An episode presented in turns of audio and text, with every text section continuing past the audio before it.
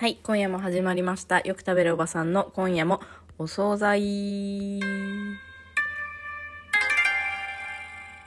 はい、というわけで、ちょっと本日も深夜なので、まったりした感じで始めさせていただきます。えー今日は10月の6日、日付、あ、6日、日付変わって6日の深夜1時49分、もうすぐ2時になるところです。ちょっと今日は夜更かしが過ぎてます。というのも、先ほどまで、あのーツイッター上でお話しするスペースっていう機能があるじゃないですか。あれ、ね、ずっと気になってたんですけど、なかなかハードル高くないですか？使うの、なんか。で、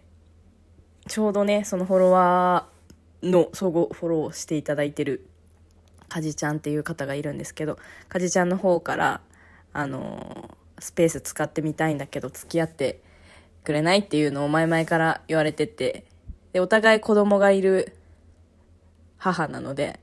なかなかタイミングが合わなかったりして、やっと今日タイミングがあって、まあ試しに使ってみるから、まあ、15分ぐらい話せれば、まあ今日も遅いし、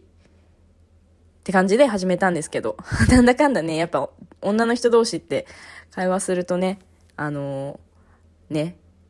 止まらなくなっちゃって、結局気づけば1時間。全然体感的にはもう全然1時間なんて経ってなかったんですけど、気づけば1時間経っちゃってて、で、それがさっき終わって、っていうので、この時間になってます。はい。で、そうですね。まあお酒入ってるのもあり、人と話したっていうのもあり、あの、まだまだ喋れるなと思ったので、ラジオ撮ってみました。で、その最近はというと、もうめちゃめちゃ今仕事が忙しくて、その業務量がめちゃめちゃ忙しいのもあるんですけど、プラス、その、ちょっと今遅、遅いとかないのかもしれないんですけど、ちょっとバタバタと職場でコロナ陽性の方が出たりして、で、人手不足っていうのもあって、本当になんか今何も考えれないぐらい結構忙しくて、そう、忙しいんですよね。で、私忙しい時って、なんかラジオを聞けなくて、なんか、そう、月にね、何週間とか、そういう時期大体来るんですよね。ラジオが聞けない週間。大体1週間とかで、まあ聞けるようになるんですけど、今回ちょっと長くて、もう3週間ぐらいラジオ聞いてないくて、そう、なんか、なんか聞けないんですよね。多分なんかいっぱいいっぱいになってるから、これ以上頭に詰めたくないと思ってるのか、なんか音楽聴きたくなったりして。で、なんかね、車、通勤の時に大声で熱唱しちゃったり。でもそれもさらに、こう、過ぎると、もう音楽すらも聴きたくなくなって、でもうなんか通勤の車の中もう無音みたいな感じが続いたりとかもするんですけど、今はまだまあ音楽は聴けてる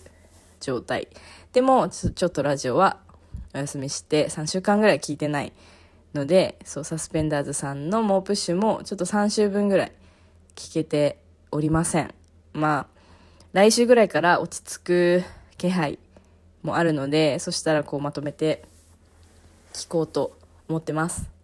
はい。で、今日はちょっと、あのーなんか、とりあえず楽しい気持ちになりたいので、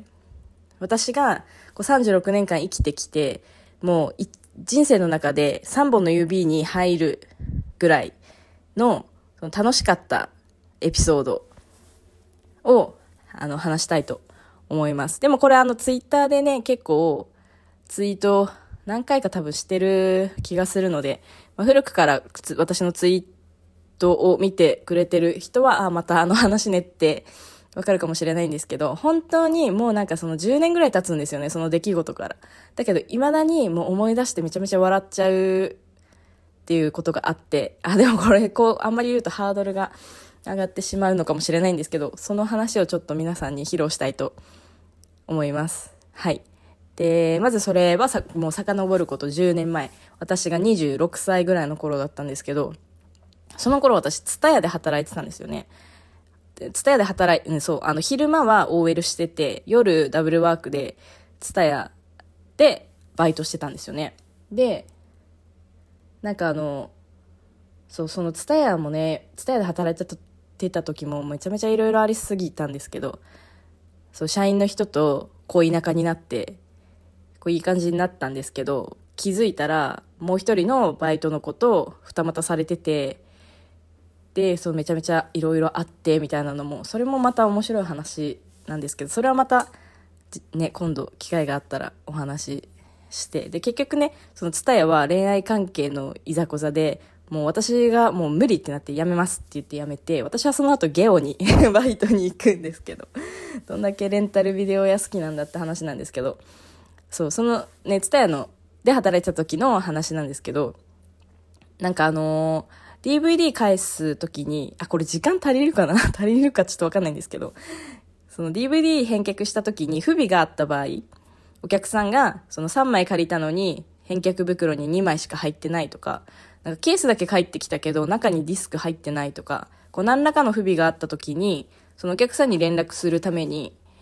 帳票をね、書かなきゃいけないんですよね、そのスタッフの人は。で、何月何日に誰々が借りて会員番号はこれで、みたいな。で、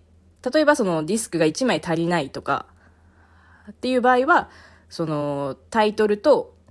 タイトルとかも書いて、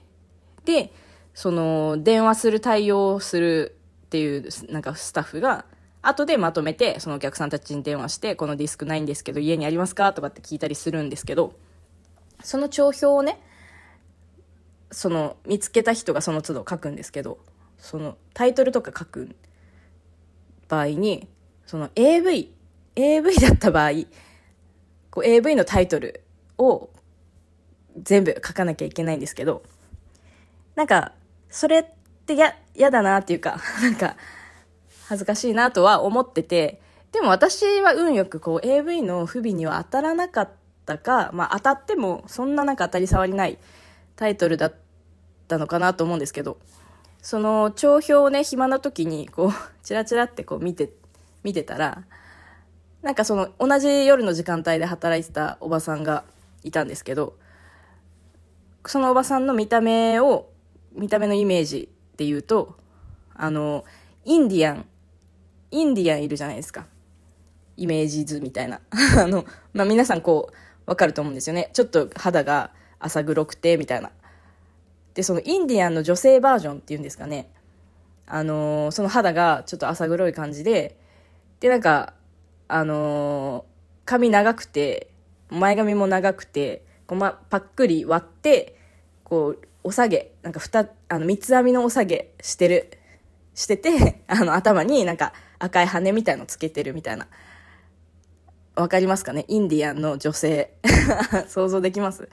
そんな見た目のおばさんがいたんですよね。本当になんか朝黒くて、こう、ワンレン？前髪も長いワンレンで、全部、もう前髪も合わせて全部三つ編みしてるみたいな。で、ちょっと物静か物静かで、ちょっと変わってて、何考えてるかわかんないみたいなおばさんが、そういたんですけど、その人がね、書いた帳票があって、で、それがもうまさに AV の不備が、不備だったんですけど、で、そのタイトルが、あの私的にはすごいツボにはまっちゃって、そのタイトルが、あの、漆黒母の満月っていう あのタイトルの AV だったんですよね。漆黒、母の満月。漆黒、びっくりマーク、母の満月。で、大人になって、その、満月ってダイレクトに書くことってない、絶対ないと思うんですよね。しかもその4、50代とかになって、満月って、万ってひらがなのけって感じ。満月って絶対書くことないと思うから、しかもそのインディアンのおばさんが書いてるっていうのが、すごい面白くて、しかもやっぱりその満月って書くのに、やっぱ葛藤っていうか、屈辱というか、絶対あると思うんですよね。だからか、その、漆黒の文字の筆圧っていうんですかね。めちゃめちゃ強かったんですよね。あの 多分、書きたくないっていう気持ちと葛藤したのか、漆獄っていうのがもう本当になんか、うーんってなって書いたぐらいの筆圧がすごいもう鉛筆で書いてるからめちゃめちゃ感じ取れて、それがすごい面白かったっていう話で。そう。だけど、そう、それをね、職場でね、この間、今の職場でね、あの、ちょっとそういう機会があったから、この話をしようと思って、この同じ感じで喋り始めたんですけど、その時に、その、インディアンのおばさんの話をする時に、当時私26歳だったから、その40代、50代はもうおばさんだった、明らかに。だけど、今は私ももう40に近いし、一緒に働いてる人も4、50の人ばっかりだから、その40代ぐらいのおばさんがっていう、言ったところで、ちょっとなんか、あ、視線を感じたんですよね。で、あ、いやいやいやいやいや、みんなはおばさんじゃないですけど、みたいな感じでちょっと話の橋が折れたというか、それで、あの、最後まできっちり話せなくて悔しかったっていう話なんですけど、あ、もうすいません、これで終わっちゃいました。また、あの、